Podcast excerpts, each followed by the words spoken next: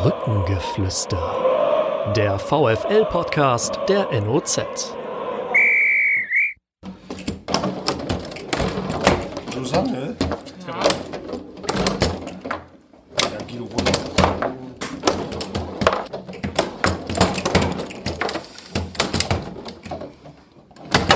So.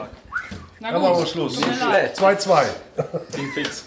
Brückengeflüster zum 27. oder 28. Mal. Ich weiß es nicht genau, ich habe nicht mitgezählt, aber das ist heute völlig egal. Wir haben zwei ganz interessante Gäste, die ich zuerst vorstelle.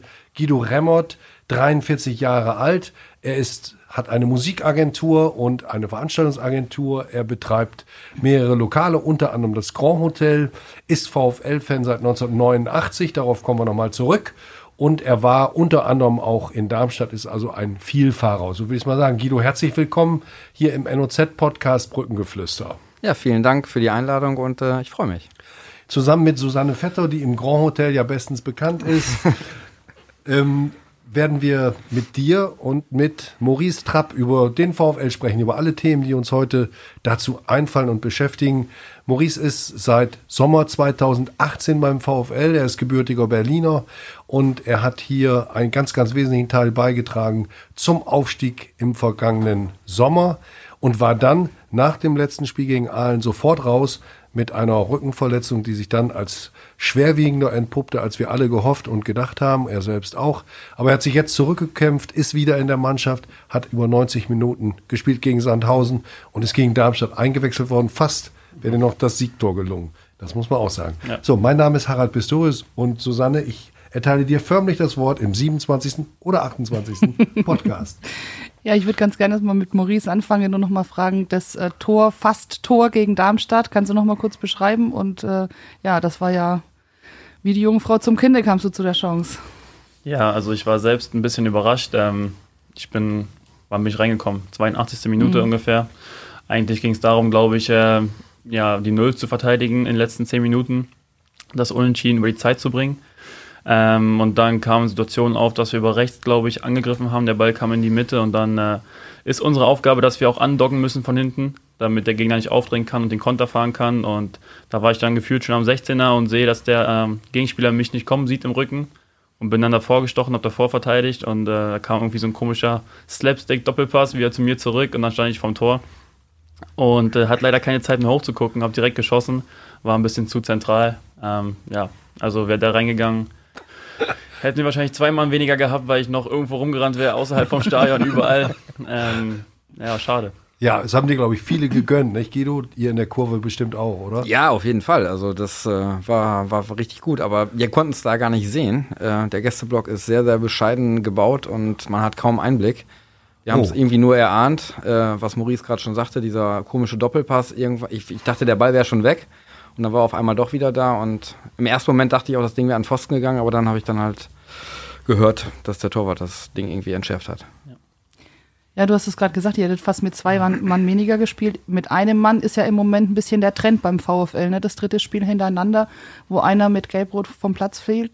Trainiert ihr jetzt 10 gegen 11 im Moment im Training? Oder? Äh, nein, werden wir nicht, aber ist natürlich für die Mannschaft immer doof, wenn man einmal weniger ist. Äh, Speziell gegen Sandhausen war es sehr bitter für uns, ähm, weil, glaube ich, die Art und Weise, wie es zustande gekommen ist, äh, sehr unverständlich ist. Ähm, die gelbe Karte, die zweite für Pipo, darf nicht sein, meiner Meinung nach. Ich ist im Regelwerk ist es so, aber mit Fingerspitzengefühl hätte man, glaube ich, sagen können, da sind welche zu früh eingelaufen und Pipo, pass mal auf, du musst auf der Linie stehen bleiben, sonst könntest du noch eine gelbe Karte bekommen. Jetzt bei Blacho war es, glaube ich, regelgerecht äh, nachvollziehbar. Nur muss man da wieder sagen, dass Darmstadt auch in der ersten Halbzeit, glaube ich, einmal verlieren hätte müssen. Und äh, deswegen ist es gerade ein bisschen. Du meinst Hermann, nicht? Genau, mhm. ungünstig mit den Entscheidungen gegen uns, aber wie der Trainer mal sagt, können wir nicht beeinflussen. Deswegen weiterhin 11 gegen 11 im Training. Guido, wie regt man sich als Fan auf, in der Kurve auf? Äh, extrem. Ähm, gegen äh, Sandhausen habe ich das überhaupt nicht verstanden. Hat gar keiner von uns verstanden, was da los war. Ich habe es auch wesentlich später erst gemerkt, dass es ähm, wegen dieser Liniensache die zweite Gelbe gab. Ich dachte, ähm, dass sich der Kühn so massiv beschwert hätte, mhm. dass sie deshalb gezogen wurde. Und ich habe jetzt am Sonntag nochmal gesehen, der ähm, Christian Martinia von Nürnberg macht haargenau die gleichen Bewegungen ja. ähm, steht halt auch nicht mit beiden Beinen oder mit einem Fuß auf der Linie, hält das Ding und da geht halt alles weiter. Irgendwie wird da mit zweierlei Maß gemessen. Das, das kann es irgendwie nicht sein. Also wenn es die Regeln gibt, okay. Also grundsätzlich halte ich die Regeln für total überzogen und auch irgendwie dem Fußball so nicht angemessen. Aber wenn man sich dann drauf festigt, dann bitte einheitlich. Und mhm. ähm, so, so passt es halt einfach überhaupt nicht. Und in, ähm, in Darmstadt jetzt, der Hermann, ohne Frage, der hätte, der hätte runtergemusst. Da, da gibt es keinen Wenn und Aber. Mhm. Wie er den Aguda abgrätscht, der ja. hat überhaupt gar keine Chance mehr an, an ja. ja. Genau. Ich glaube, das, das wäre regelkonform gewesen, rot. Gelb äh, hat der Schiedsrichter, glaube ich, erklärt, weil Agu zum Abschluss gekommen ist, hat er kein Gelb geben können. Mhm. Aber rot, für mich war es ein Rotfaul. Er hatte keine Chance, am Ball zu kommen und ja. trifft ihn von hinten. Das, ja, wenn das im äh, Mittelfeld passiert, ja. ähm, egal ob er den Pass gespielt ja. hat oder nicht, ist es auch ganz klar gelb, deswegen. Ich glaube, das, was Guido sagt, da ist was dran. Die, die Schiedsrichter sind ja darauf äh, geeicht worden, in der, Rück in der Winterpause härter durchzugreifen, äh, also den Regeln konsequenter Anwendung zu verschaffen. Und wenn das natürlich aus Gewohnheit oder aus Überzeugung der eine nicht tut und der andere dann doch, weil er Angst hat davor, schlecht benotet zu werden, dann kommt es zu komplett äh, ungleichgewichtigen Szenen. Ja. Und dann ist natürlich das äh, Gerechtigkeitsempfinden, so ähnlich wie beim Videobeweis, auch wieder nachhaltig gestört. Ne? Auf jeden Fall. Und ich verstehe auch diesen, diesen Videoassistenten in, in Köln irgendwie nicht ganz. Also mal, mal greift er ein, mal greift er nicht ein. Wenn sie eingreifen, sind teilweise die Entscheidungen trotzdem noch verkehrt. Mhm. Ähm, und das hat irgendwie alles keine einheitliche Linie mhm. und ja, wirkt für mich total zusammengewürfelt und ja, ich glaube, grundsätzlich muss der DFB oder die DFL echt aufpassen, dass sie es nicht überziehen. Ansonsten mhm. ja, wird der Fußball ja, kaputt gehen, ist jetzt vielleicht das falsche Wort, aber irgendwie so nachhaltig beeinträchtigt, dass es auch gar keinen Spaß mehr macht, irgendwie. Mhm. Ja, die Emotionen ja. komplett geklaut, ja. ja. Schilder doch mal, wie du das empfindest als Spieler und du bist ja auch Fan, du guckst viel Fußball. Ja. Hast du auch diese kritische Haltung zum Videobeweis? Zum Videobeweis auf jeden Fall. Auch jetzt gegen Sandhausen, Felix Agu macht das Tor. Ähm, wir freuen uns alle sehr, denken, okay, 1-0 in Führung, es läuft genau in unsere Richtung das Spiel. Und da müssen wir wieder zwei Minuten warten, dann ja doch kein Tor. So, also die Freude über jeden einzelnen Treffer ist irgendwie gebremst und man muss erstmal warten, ob äh, aus Köln auch wirklich offiziell bestätigt wird, dass ein Tor ist. Und auch die Szene mit Mario Gomez, der hat ja, glaube ich, drei, vier Tore mit Videobeweis, ganz knapp im Abseits. Also es gab ja mal die Regel im Zweifel für den Angreifer, die fällt ja komplett weg damit. Und ähm, ja, also ich finde, es gehören dazu. Fehler, die Spieler machen Fehler, ist ein Fehlerspiel. Die Schiris können auch Fehler machen. Ähm, also die Torlinientechnik finde ich schon gut, wo man weiß, dass der Ball hinter der Linie war oder nicht. Ähm, aber diesen Videobeweis. Klar, aber jetzt könnte man einwenden, beim Abseits ist es ja auch eine Art Torlinientechnologie. Mhm. Da hat der Schiedsrichter keinen Einfluss mehr. Und wenn Köln sagt, er war fünf Zentimeter, die messen das mit der kalibrierten Linie. Ja. Ich zweifle immer daran, ob das wirklich so eindeutig machbar ist wie bei der Tolling-Technologie. Da, da, fehlt mir ein bisschen das Vertrauen in diese ja, von Technik. Wo misst man ja? Also von, ja. von welchem Knochen, von welchem Punkt, die Schulter, wo beginnt die Schulter? Das ist ja. Genau, und, und dann auch von der Frage, welchen Moment des Abspiels. Es gibt ja auch nicht mehr den Moment des Abspiels, sondern gibt es ja nochmal Unterschiede ähm, vom ersten Berühren des Balles, bis der Ball den Fuß verlässt. da liegt ja auch nochmal eine kleine Zeitspanne. Ja, und dann wird es Mathematik und das war nie mein Fach, oder? Nein. ja, und ich meine, wo, worüber reden wir bei diesen Abseitsentscheidungen? Bei, bei Gomez waren es gefühlt teilweise Millimeter, hm. irgendwie worum es da ging. Bei Agu, lass es jetzt fünf Zentimeter gewesen sein. Das, das, das, das sind ja äh, spannend, ja. da ist ja gar kein Vorteil in dem Sinne, irgendwie, ja. dass, dass da äh, dadurch genau. irgendwie der Abwehrspieler einen Vorteil oder einen Nachteil hat. Und ja, was, was Maurice eben sagte, im Vorteil für den Angreifer, das, das fällt komplett weg und ich bin da überhaupt gar kein Fan von. Und ich, ja, ähm, Man irgendwie macht es keinen Spaß. diskutiert ja mehr darüber als davor. Ja. Es sollte eher helfen, ja. das Spiel ja. besser zu machen, aber. Genau, ich finde auch, dass, dass, dass der Blick so auf den Fußball, auf das Wesentliche verloren geht, weil, weil ihr diskutiert dann logischerweise, die Trainer, die Journalisten, die Fans und plötzlich, wenn dann einer fragt, wie war das Spiel eigentlich, dann sagst du, ja, weiß nicht, wir haben über Videobeweis diskutiert. Mhm. Ja, wollen wir den Blick nochmal wieder vom Videobeweis dann zurücklenken? Auf ganz schnell. Maurice, äh, wir haben uns im Trainingslager lange unterhalten. Ich weiß, du schaust nicht gerne zurück, aber wir müssen es mal ganz kurz machen. Deine letzten Monate, kannst du nochmal kurz beschreiben, wie die so für dich waren? Mhm. Ähm, ja, wie waren die? Also Problematik begann, glaube ich, gegen Mitte März so rum. Ähm, mit leichten Ziehen im Oberschenkel, rechtes Bein, hintere Kette hat immer gezogen. Ähm, war aber nicht extrem schlimm. Äh, mit dem Therapeuten gesprochen. Damals äh, hatte man nicht vermutet, dass es vom Rücken kommt. Hat alles versucht äh, zu behandeln oder geguckt, wo es herkommt. Mit den Ärzten MRT gemacht. Da hat man dann eine leichte Bandscheibenvorwölbung gesehen. Aber jetzt nicht extrem schlimm. Ich glaube, fast jeder zweite oder mehr hat eine Bandscheibenvorwölbung oder vielleicht sogar einen Vorfall. Ähm, dann gegen, was war Mitte April, Aalen war Aalen. Aalen. 13. Nee, wann war das? Nee, 20. 20. 20. 20. April. 21. 21. April. Oder? Ah, nein. Ich glaube 20. war es, aber ich bin mir nicht Ja, Sebastian Philipp, unser VfL-Fan an der Technik, der sagt, dann stimmt das, 20. Entschuldigung. Da war ja auch ein wichtiger Tag, müsste man eigentlich wissen. 20. April äh, mit dem letzten Spiel und dann mit der Entscheidung, ähm, da rauszunehmen, die Belastung äh, geringer zu machen, weil der Schmerz durchgehend da war, 24-7. Vier Wochen damit gespielt noch. Äh, den Aufstieg wollten wir natürlich perfekt machen, wollte ich äh, dazu beitragen. Und leider bis dahin immer noch ein bisschen äh, im Dunkeln gefischt, wo es herkommt, wie man es beheben kann. Ähm, dann alle möglichen konservativen Versuche ähm, vollzogen mit Spritzen, mit äh, verschiedenen Therapien. Es gab sogar so einen, so einen Tisch, der einen die Länge zieht, damit vielleicht die Bandscheibe wieder reinrutscht und so eine Sachen. Also ganz wilde Sachen versucht. Hat leider alles nichts gebracht und hat sich gezogen bis Anfang der neuen Saison, dass immer noch keine Besserung in Sicht war. Und dann war ich nochmal in der Reha in Regensburg, Donaustauf. Ähm, ist auch eine der bekanntesten Reha-Einrichtungen, glaube ich, wo schon viele Fußballer waren. Also sind schon gute Leute da am Werk. Die haben leider in fünf Wochen auch nicht viel hinbekommen. Also nichts gegen die Leute, aber in, meiner, in meinem Fall ist keine Besserung irgendwie eingetreten. Und dann äh, wurde entschieden mit den Ärzten in München, dass äh, eine OP wohl notwendig ist, weil es dann einfach ein Knochen, der auf den Nerv gedrückt hat und die Probleme verursacht hat. Und dann haben wir uns dazu entschieden, das dann äh, mit der OP zu versuchen. Und hat ja jetzt im Nachhinein auch gut geklappt. Natürlich hat man sehr viel Zeit äh, verloren. Hätte man das gewusst, dass die OP die einzige Lösung ist, hätte man es natürlich schnell gemacht. Äh, wusste man leider nicht. Ja, so wurden mir leider gefühlt acht Monate, glaube ich, äh, ja, geklaut oder genommen. Ähm, aber leider gehört das dazu im Fußball. Ist ja fast schon Alltag, dass sich irgendwie Jungs verletzen, auch äh, langfristig ausfallen. Aber wie du schon gesagt hast, ich würde auch gern irgendwann mit der Zeit abschließen und äh, wir reden heute nochmal drüber. Mhm. Ist auch okay.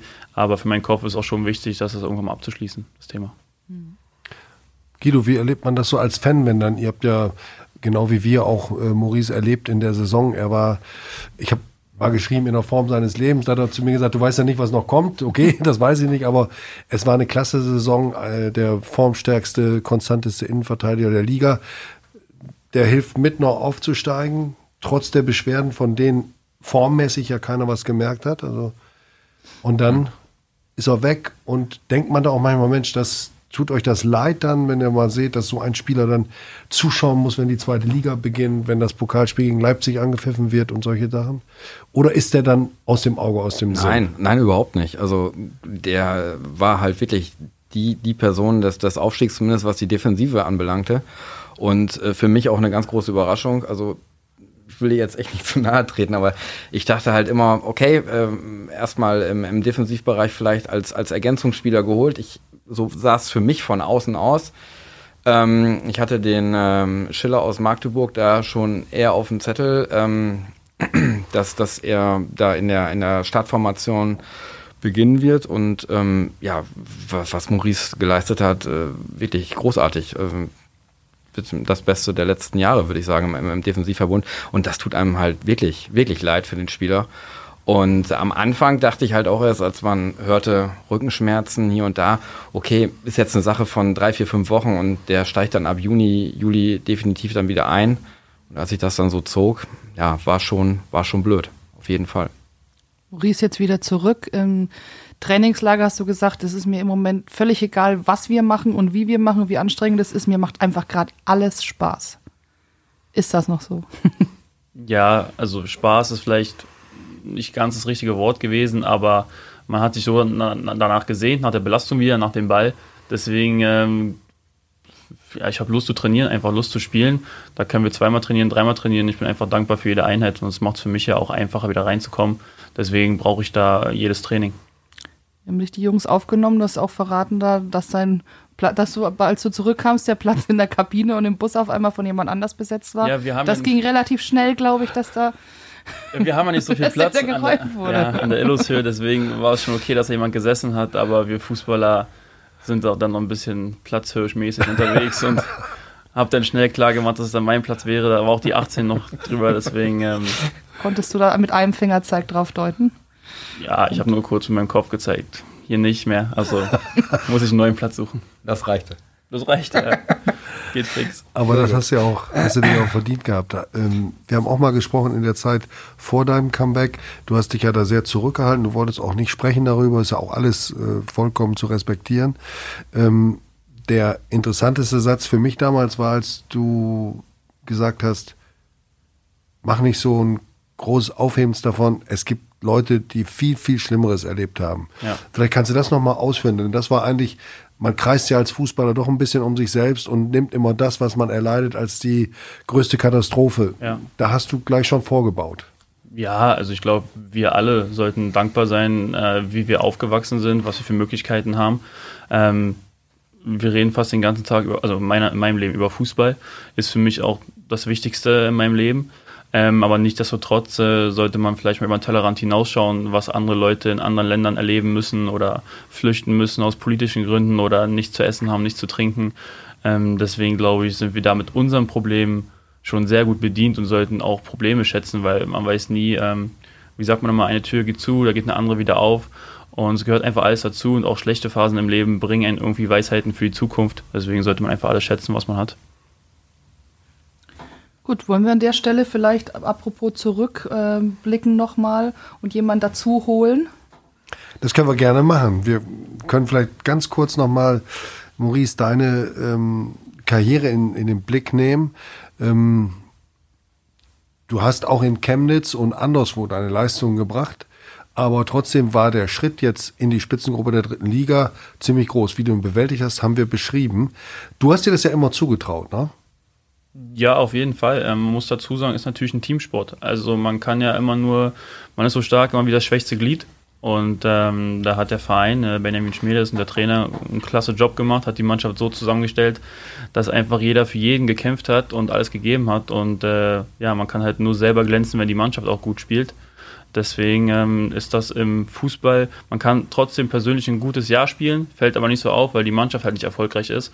Ähm, bei uns hat in diesem Jahr alles gepasst, alles geklappt und äh, deswegen glaube ich, ist die Leistung für andere einfach, ja, wie sagt man, in den Mittelpunkt gerückt oder leichter anzuerkennen.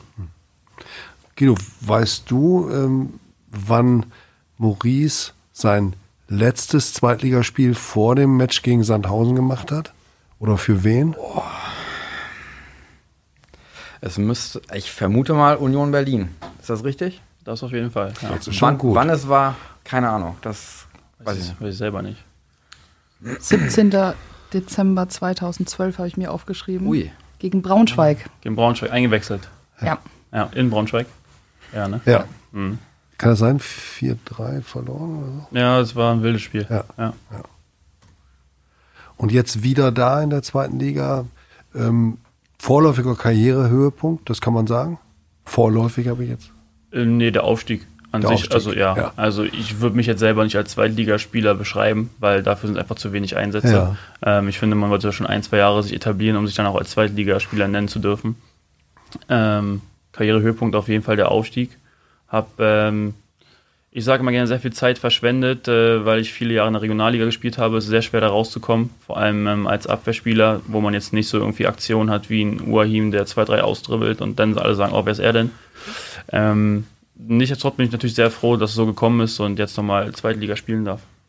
Also jetzt die, die Regionalliga-Jahre, meinst du damit auch Berliner AK? Oder, denn da warst du ja Stammspieler, da bist du ja doch wieder dann rangekommen und hast dich für die dritte Liga empfohlen, oder? Ja, letztendlich war meine Zeit bei Union, ich glaube, ich war 10 oder 13 Jahre da. Ja. Ähm, bin dann zu Hansa Rostock gewechselt, habe da den ersten Schritt äh, in der dritten Liga gemacht, Profi-Fußball gespielt oder im Männerbereich gespielt. Ähm, war nicht sehr erfolgreich, weil wir da extrem gegen Abstieg gespielt hatten, extrem viel Druck. Bin dann wieder zurück zur Union gekommen, wo die Entscheidung getroffen wurde für die Zweitliga ist vielleicht noch zu früh. Damaliger Trainer war Uwe Neuhaus, der jetzt in Bielefeld ist. Ähm, bin dann von dort zum Goslarer SC, da gab es noch ein paar Vorgeschichten ähm, mit dem Verein. So, die Trennung war jetzt nicht die beste. Musste ein halbes Jahr auf der Tribüne sitzen. Keiner weiß warum, ist doch egal. Ähm, Auf jeden Fall dann beim Goslarer SC ein Jahr gespielt, auch gegen Abstieg. Die hatten davor, glaube ich, fast den Aufstieg geschafft. Also manchmal weiß man nicht, wo man hingeht. Ein bisschen Lotterie in der Regionalliga. Mhm. Und ähm, dann zum Berliner AK eigentlich mit der Intention, vielleicht aufzuhören zu äh, studieren oder eine Ausbildung anzufangen, wieder zurück in die Heimat. Aber da dann mit Steffen Baumgart, der jetzt in Paderborn ist, ja. zwei sehr, sehr gute Jahre gespielt das und wieder ich, ja. genau in den Fokus gekommen für andere Vereine, die äh, höherklassiger spielen und ja, Toller Trainertyp, ne? Absolut, ja. Einer meiner Lieblingstrainer auch. Ähm, Glaube ich, einzigartig äh, in dem Business noch, der einfach so redet, was er denkt und gerade raus ist. Ähm, auch hinter seinen Spielern steht, egal was sie machen und die den extrem viel Selbstvertrauen gibt. Und ähm, ja, so dann zu Chemnitzer FC gekommen. Ja. Da auch gegen Abstieg gespielt, aber irgendwie noch ein bisschen Licht gewesen in den ganzen Schattenjahr. Ja. Und ja, jetzt beim VfL, Gott sei Dank. Aber im Herzen immer noch Unioner oder ist das zu viel gesagt? Viel zu viel gesagt. Ja? Ja, ja. Im Herzen ist jetzt lila. Gut. Sehr gut. Das, das hört man gerne, Guido, ne? Ja, klar, auf jeden Fall. Ja, wir wollen trotzdem noch mal kurz an deine Unionzeit zurückblicken. Du hast gerade schon einen Trainer angesprochen, der dich geprägt hat, einen anderen, wo wir haben vor der Saison, bevor du gekommen bist, letzte Saison gefragt, welcher Trainer dich denn am meisten geprägt hat. Und ich Janova. weiß nicht, ob du noch weißt. Ist der jetzt genau, am Telefon? Möglicherweise. Ich drehe durch. Hallo Herr Janova, ähm, wir sitzen hier mit äh, Moritz Trapp, eurem ehemaligen Schützling, und der hat gerade gesagt, wenn das jetzt der Janova ist am anderen Ende des Telefons, dann drehe ich durch.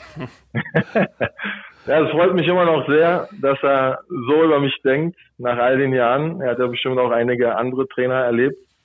Und es äh, freut mich sehr, dass er da diese Zeit nicht vergessen hat, wo wir gemeinsam gearbeitet haben.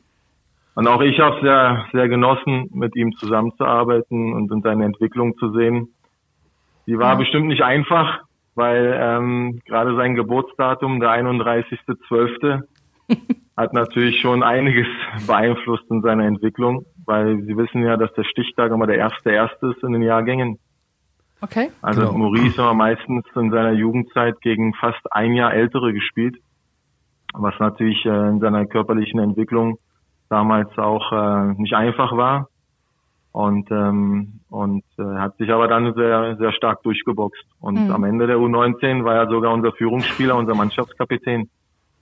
Mhm. Und äh, das hat dann nochmal gezeigt, dass er dann auch auf mentaler Ebene eine Mannschaft äh, führen kann und äh, dass dieser Entwicklungsprozess dann auch ihn weitergebracht hat.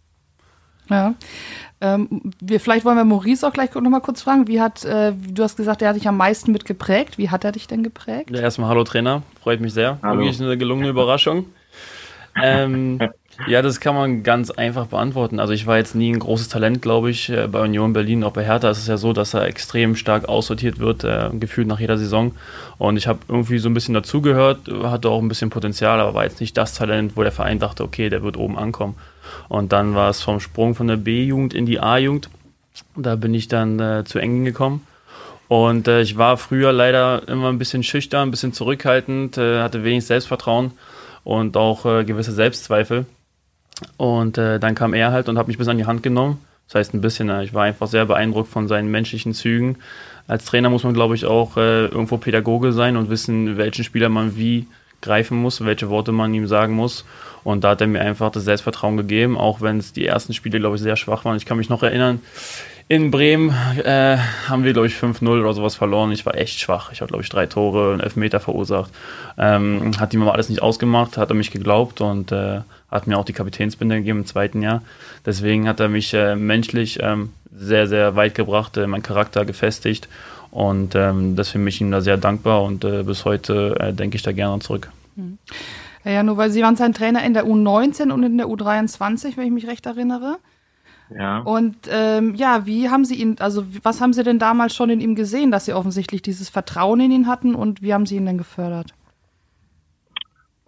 Also für mich war es damals entscheidend, das, was Maurice jetzt gerade geschildert hat, das trifft äh, hundertprozentig äh, zu. Er war ein bisschen schüchtern und äh, wahrscheinlich auch deswegen, weil er auch für sich nicht sehr viele Erfolgsmomente dann vielleicht hatte oder auch sich nicht äh, sein Potenzial auch nicht einschätzen konnte.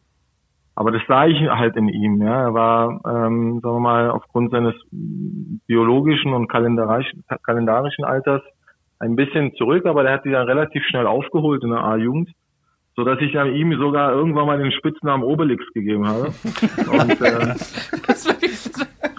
Weil er für mich einer war, der ein Riesenpotenzial hatte, aber er wusste das halt selbst nicht. Ja, dann irgendwann hat er selbst dran geglaubt. Und äh, er hatte natürlich ähm, eine, er hatte eine besondere Waffe, dass er natürlich neben seiner Körpergröße dann auch einen sehr starken linken Fuß hatte.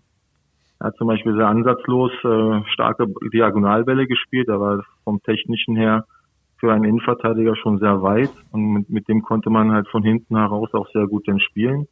All das habe ich ihm versucht so ein bisschen zu erklären in dieser Zeit und mitzunehmen und äh, ich bin sehr froh, dass es mir ein bisschen geglückt ist und dass er sich, äh, dass er sich sehr gerne an diese Zeit zurückerinnert. Hm. Herr Janova, Sie, Sie haben ja als Jugendtrainer noch mehr als Fußballtrainer ohnehin mit sehr vielen Spielern zu tun. Die Fluktuation ist noch höher als im Profifußball weil natürlich jahrgangsweise das immer wechselt.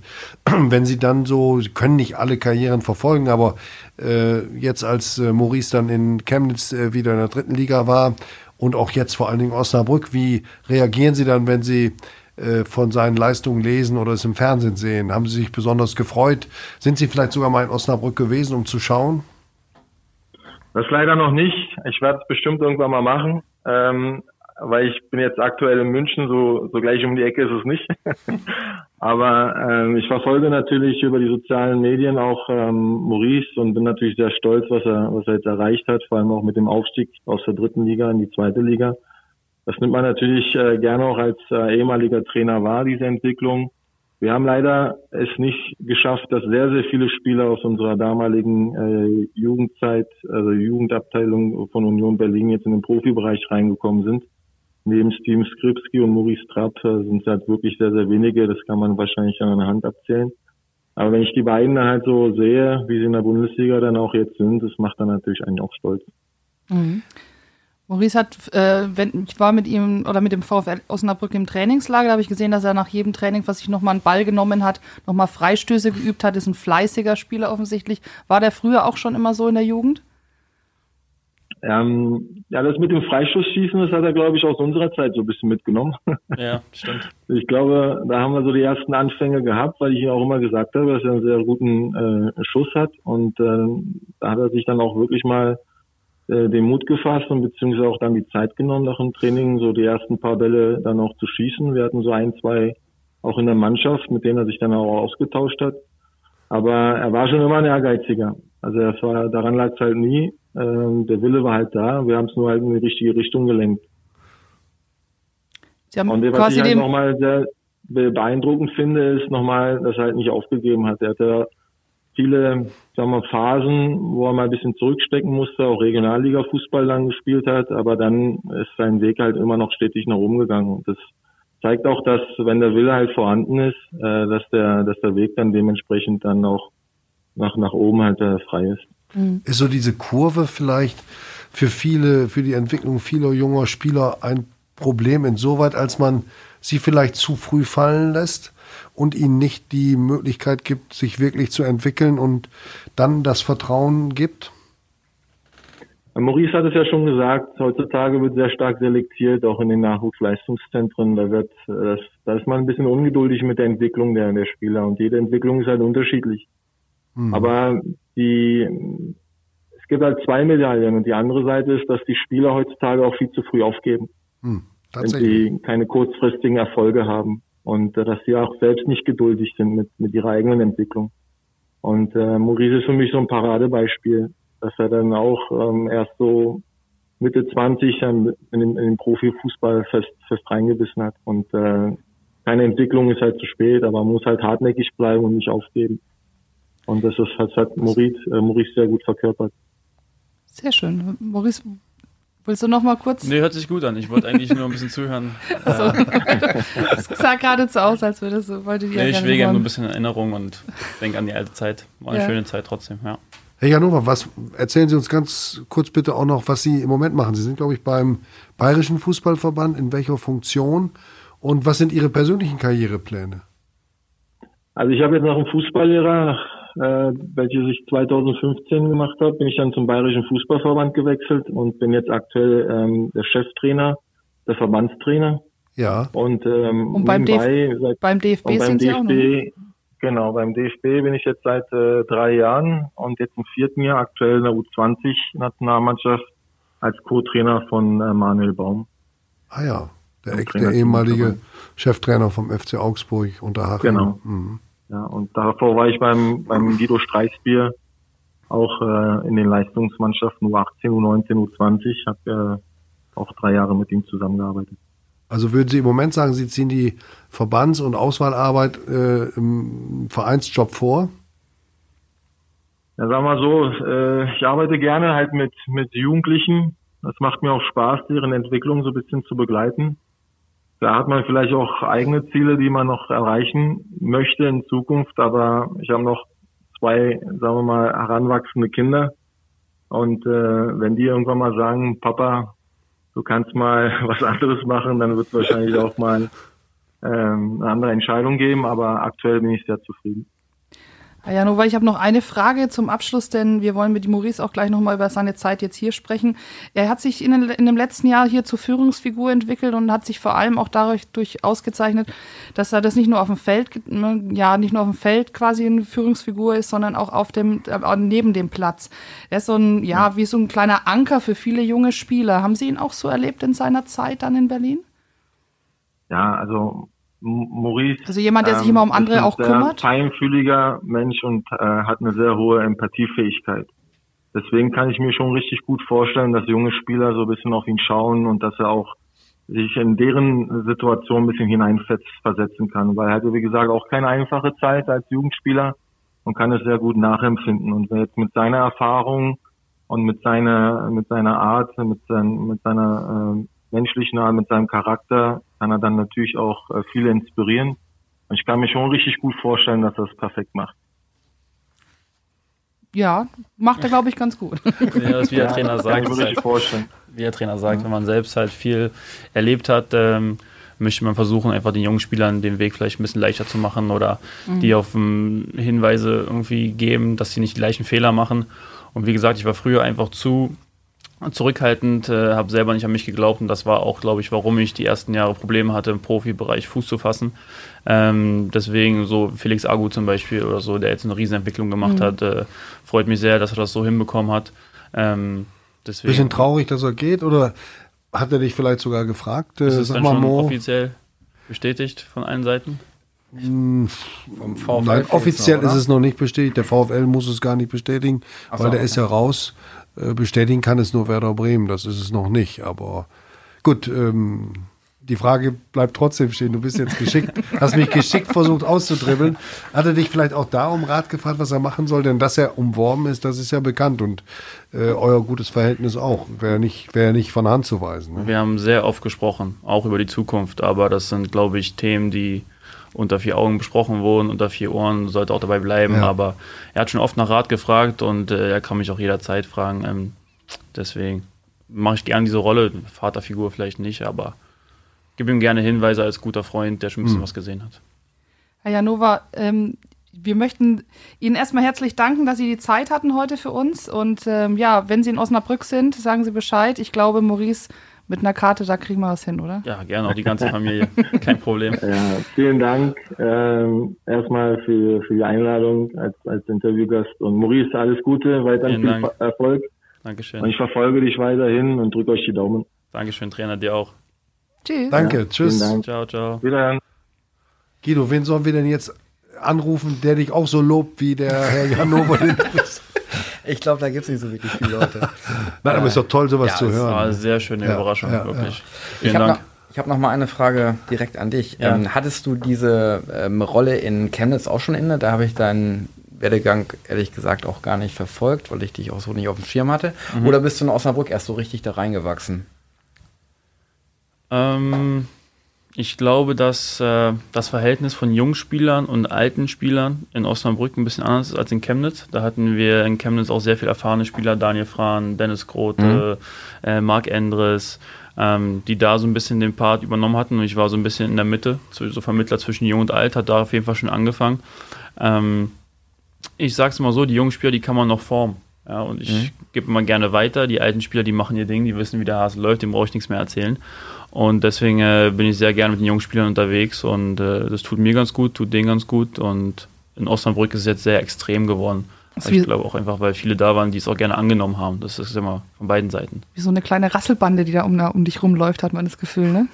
Weiß ich nicht. Also, ja, ja, für mich nicht. Für mich sind die Jungs auf Augenhöhe. Ähm, natürlich, ähm, ja, letztes waren wir ein Parfüm aussuchen. Da sagt Felix, ich sollte vielleicht mal einen Duft nehmen, der schon ein bisschen den älteren Mann widerspiegelt. Willst du mich verarschen? Ähm, aber ist natürlich alles äh, Joke, aus Spaß ja, gemeint. Ähm, aber hier in Osnabrück hat es dann mehr Ausmaße genommen, auf jeden Fall. Mhm. Eine, ja, bitte. Eine, den man da noch ein bisschen herausnehmen muss, ist auch, äh, ist auch Enes Ouahim. Zu dem hast du ein ganz besonderes Verhältnis. Mhm. Als der da nach dem 4-0 gegen Darmstadt auf dem Zaun war, deinen Namen gerufen hat. Solche Szenen, die haben dir, glaube ich, in dieser Zeit auch, die ein bisschen schwieriger war, wie wir vorhin schon gestriffen haben, auch richtig Zuversicht gegeben. Noch ja, mal. Ne? ja, auf jeden Fall. Aber es war ja nicht nur Enes. Also das war ja wirklich viele, viele Fans. Auch ihr habt euch öfter gemeldet, der Trainer, Sportdirektor, alle haben regelmäßig angerufen. Und ähm, das ist, glaube ich, schon selten, weil es war eine sehr, sehr lange Zeit und äh, es passiert äh, nicht gerade selten, dass irgendwie ein Spieler ein bisschen in Vergessenheit geraten äh, wird oder gerät. Und ähm, ja, also die ganze Mannschaft, Ennis vorneweg, äh, haben mir da sehr viel Kraft gegeben und das motiviert einen auch, so schnell wie möglich wieder zurückzukommen. Hast du in der Phase, dann fragen wir auch wirklich nicht mehr dazu, aber hast du da mal tatsächlich um die Fortsetzung deiner Karriere gebankt? Denn die Verletzung als solche ist ja nicht unproblematisch und kann auch zu solch, so etwas führen. Oder hast du immer in dir gespürt, ich komme zurück? Ja, also für mich gibt es keinen, ich höre auf oder also natürlich irgendwann kommt der Punkt mal, wo man aufhören muss, aber jetzt bin ich 28 und es gab ja schon viele Spieler, die Bandscheibenprobleme hatten und auch Operationen hatten und ich glaube, das ist auch kein so ein großer Eingriff. Wenn ich sehe, Cocker Engel zum Beispiel Schiene war mir mhm. das glaube ich viel hartnäckiger. Natürlich wusste man da direkt, was es ist, man hat klare Antworten gehabt. Bei mir war einfach dieses Fragezeichen, was extrem nervig mhm. war. Also für den Kopf, wenn man nie eine Antwort zu haben, wie lange ist es noch, was ist es, was kann man machen, das war das, was extrem belastet hat.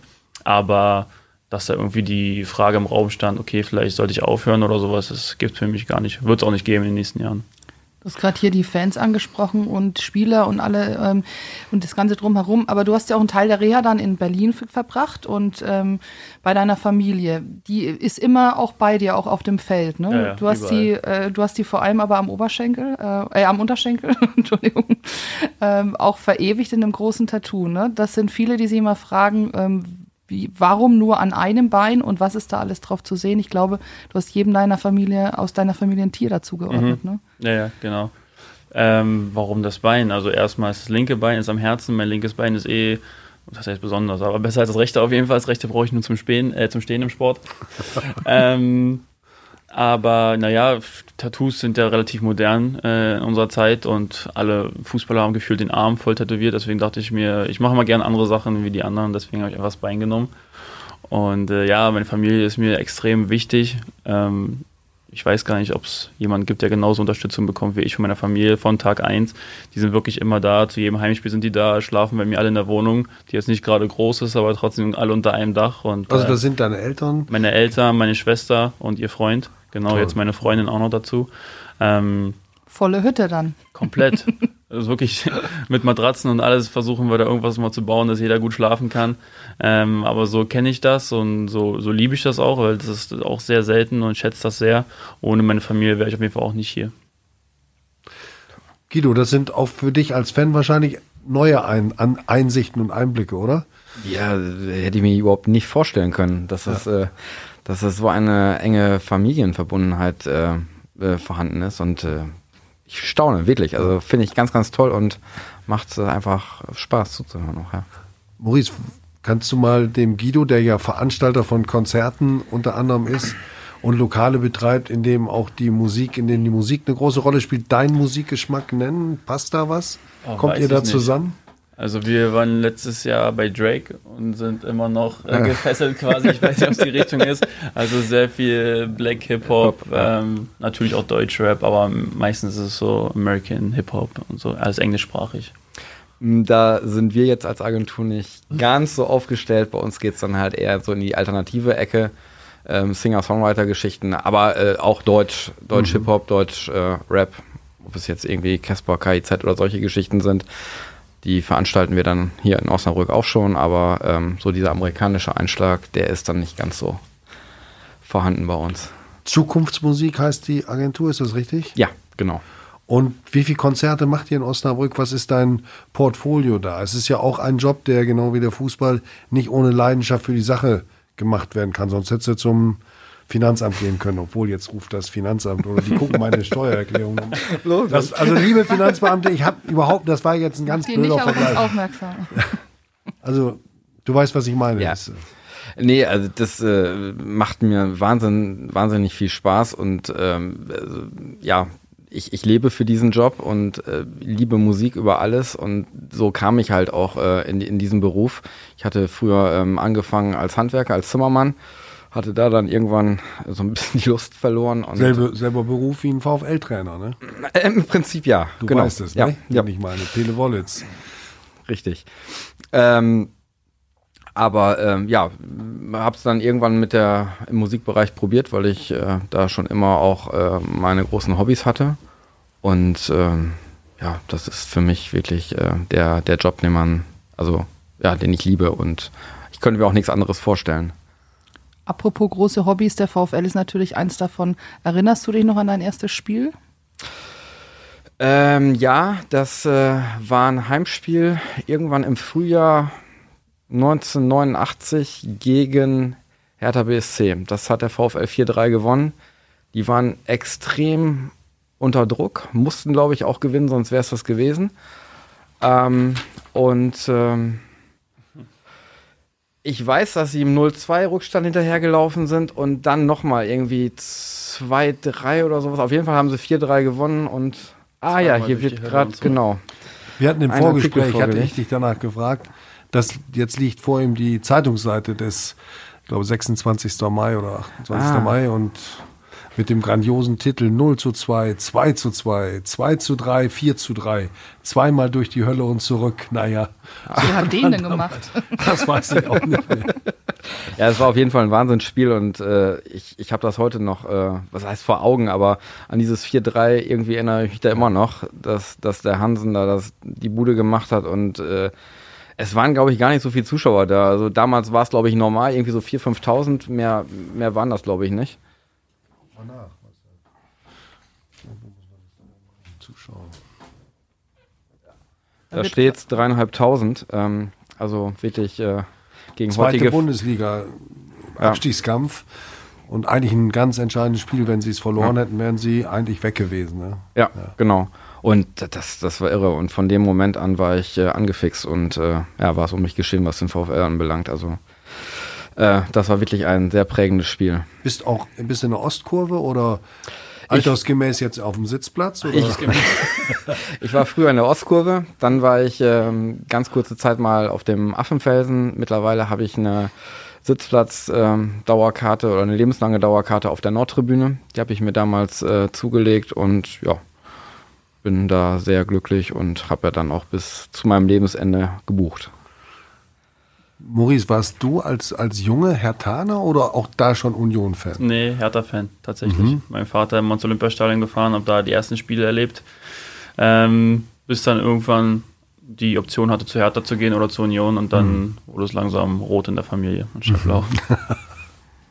Du bist offensichtlich ein großer Fan amerikanischer Sportarten oder hast heute ein äh, T-Shirt an, Los Angeles, immer noch, äh, natürlich diesmal ein Baseball-T-Shirt, aber du bist auch zur Pressekonferenz mit dem äh, Trikot von Kobe Bryant gekommen. Ähm, kannst du noch mal kurz erklären, du bist ein großer Basketball-Fan vor Ja. allem auch und das hat dich natürlich auch bewegt, ne? Ja, auf jeden Fall. Ich konnte es erst gar nicht glauben. Ähm, Schmidti hatte das in unsere Gruppe bei WhatsApp äh, von der Bild einen Artikel gepostet. Und dann dachte ich natürlich, okay, von der Bild nehme ich jetzt nicht so ernst erstmal. Äh, ist ja nicht ganz so seriös immer. Und äh, dann kam bei Instagram aber immer mehr Meldungen, dass es wohl tatsächlich äh, wahr ist. Und ähm, war schon ein Schock für mich, weil äh, Kobe Bryant, glaube ich, einer der schillerndsten und inspirierendsten Sportgrößen so in den letzten Jahren war und jetzt auch immer noch ist, auch nach dem Tod. Man sieht ja, wie doll er die Welt bewegt, wie viele Menschen da äh, teilnehmen oder Anteilnahme zeigen. Ähm, zeigt aber auch, dass, äh, glaube ich, unterm Strich äh, die Menschen alle gleich sind. Also egal, wie viel man geleistet hat, egal, wie viel man erreicht hat, egal, jetzt finanziell oder materiell, dass ähm, wenn das Leben vorbei ist, wir alle gleich sind und die Familien trauern und ähm, deswegen sollte man vielleicht im Leben nicht immer nach mehr eifern, sondern auch mal zufrieden sein mit dem, was man hat. Das, ja. Ja, ist ein, ein einfacher, aber bemerkenswerter und bedenkenswerter Satz. Ähm, aber bleiben wir noch mal einen ganz kurzen Augenblick bei Kobe Bryant und dieser weltweiten Anteilnahme. Kannst du das nachvollziehen, Guido, dass, ein, dass Millionen von Menschen um jemanden trauen, den sie ja eigentlich nur indirekt kennen? Ja, aber er war natürlich ähm, der, der Basketballer schlechthin ja. und ähm, hat, hat halt diesen Sport geprägt wie, wie kein anderer. Und obwohl ich mit Basketball jetzt nicht wirklich viel, viel am Hut habe, ähm, konnte ich es halt wie Maurice, als ich es dann irgendwie, ich habe es im Videotext, glaube ich, das erste Mal gelesen. Du, du bist der, der noch Videotext nutzt? Ja, ja. Ich bin, ich bin ein großer Videotext-Fan und ich so. bin todtraurig oder wäre todtraurig, wenn das mal irgendwann eingestellt wird. Also ich, ich, ich liebe Videotext. Ähm, also abends, wenn ich am Fernsehen gucken bin, immer, immer wieder Videotext und ja. Ja, da auf jeden Fall habe ich die Meldung gesehen und äh, auch ich äh, konnte es erst nicht glauben und habe dann nochmal im, im, im Internet nachgeguckt, aber ja, Meldung stimmte dann und schon wirklich sehr traurig. Aber ich, ich kann schon nachvollziehen. Klar, das, das war halt wirklich ein, eine ganz, ganz, ganz große Sportpersönlichkeit. Hm. Maurice, welcher Sportler hat dich ansonsten geprägt oder gibt es überhaupt Sportler, die dich prägen? Also wo, wo man sich was abguckt, wo man sagt, so will ich sein, so eifere ich nach. Ja, also früher in der Jugend ähm, war es Daniel Schulz. Weiß nicht, ob äh, der geläufig ist, aber der hat auch jahrelang bei Union gespielt, war auch äh, linker Innenverteidiger. Wurde öfter mit ihm verglichen früher, dass sich da wohl äh, Parallelen zu sehen sind.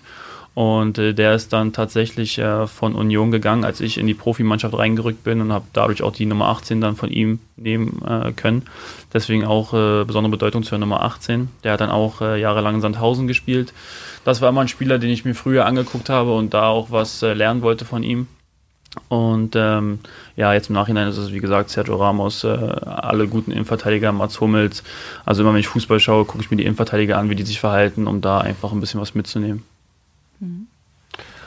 Wir sollten auf das nächste Spiel noch kurz schauen. Wir nähern uns dem Ende dieses 27. und 28.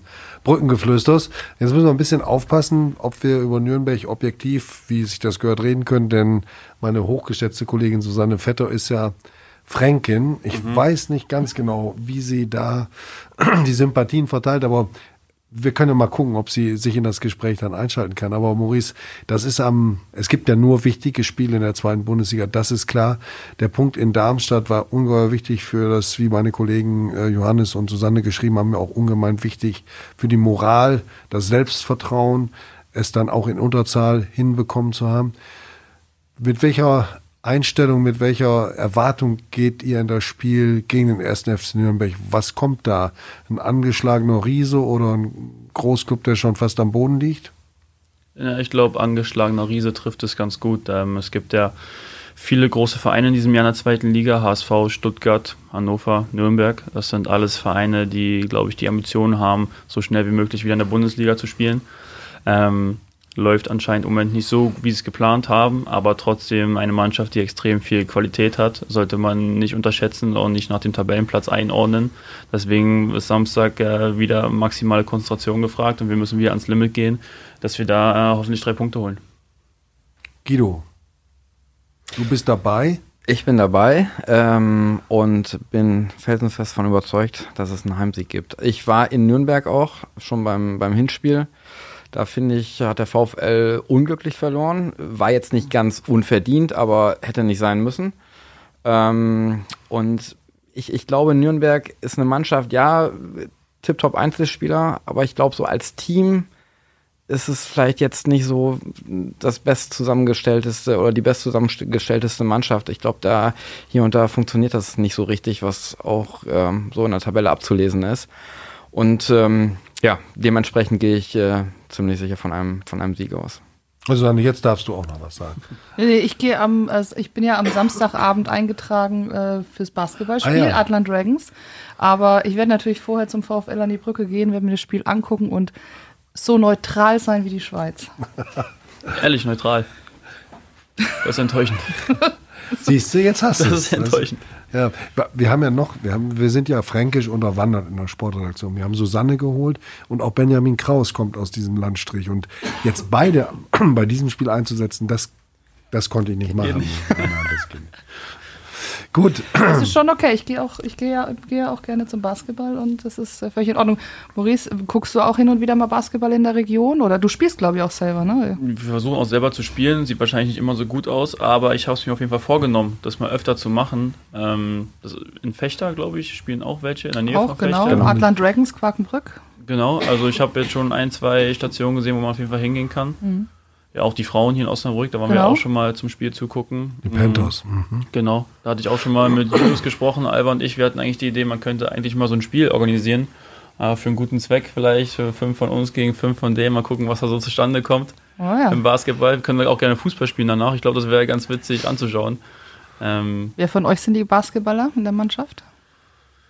ähm, Felix Agu ist auf jeden Fall dabei, der ist schnell. Ja, Etienne kann auch ein bisschen mit dem Ball umgehen. Aber Julius ist am besten, also der an seiner Zeit in Amerika, der ist echt, der ist weit der beste Spieler bei uns. Ähm, Sven Meint Julius ohne Sorge, ne? Genau, Den, genau, genau, genau. Äh, Köhli und Brian spielen, glaube ich, auch gerne. Ähm, ja, und ich wäre auch dabei, denke ich. Ja, das So, können wir doch mitnehmen. vielleicht können wir noch Heidi Pod. mitnehmen. Ja. Vorne als Center brauchen wir noch einen großen. Stellen wir unterm Korb ab. Äh, bist ja jetzt auch nicht gerade klein. nee, das stimmt, aber ich bin ein bisschen Ballhandling, das ist ganz gut, vielleicht mehr. Also hast du auch, äh, spielst du jetzt auch Basketball irgendwann bei welcher Gelegenheit? Oder? Ja, ja wenn das Wetter gut ist, treffen wir uns schon mit den Jungs und Ach so, auf dem auf einfach dem draußen irgendwo Court. auf dem Platz. Genau, genau. und Spielen so. da ein bisschen. Bisschen Hast, zocken. Hast Ja. du eigentlich als, äh, hast du nur Fußball gespielt früher oder auch mit äh, mehrere Sportarten gleichzeitig gemacht und dann irgendwann auf Fußball fokussiert? Also seitdem ich vier bin, nur Fußball. Ich glaube, ein besseres Schlusswort könntest selbst du nicht finden, Susanne, Nein. oder? Weil die war es ja mit rein, als es losgegangen ist mit. Susanne hat Basketball in der zweiten Liga gespielt, das will ich auch mal sagen, ja. Und äh, versteht auch von allen anderen Sportarten eine ganze Menge und wir sind froh, dass wir sie haben. Und wir waren und sind froh, dass ihr bei Ui. uns zu Gast gewesen seid. Maurice Trapp, Innenverteidiger des VfL, Abwehrchef schreiben wir immer, das hört er schon wieder nicht so gerne, aber auf jeden Fall wunderbar, dass er wieder dabei ist. Guido Remmert hat als VfL-Fan hier überzeugt und uns auch ein bisschen was von seiner zweiten Leidenschaft der Musik erzählt. Er ist Musikveranstalter, Konzertorganisator in Osnabrück und betreibt auch das eine oder andere Lokal, in das man durchaus gehen kann. äh, ja, das war also, Susanne, 27. oder 28. Brückengeflüster. Genau, und ihr könnt Harald, wir sagen auch ganz herzlichen Dank an dich. ja, das ist nett. Vielen Dank. Und an Sebastian Philipp natürlich, der heute die Aufnahmeleitung gemacht hat. da merkt man, ja. Ja, Das- vielen Dank für die Einladung auch von mir. Hat Spaß gemacht, war sehr angenehm. Prima. Ja, dann macht eine schöne Woche. Nächsten Dienstag sind wir wieder da. Der Gast steht schon fest, aber ich verrate ihn noch nicht. Oh, tschüss. Tschüss.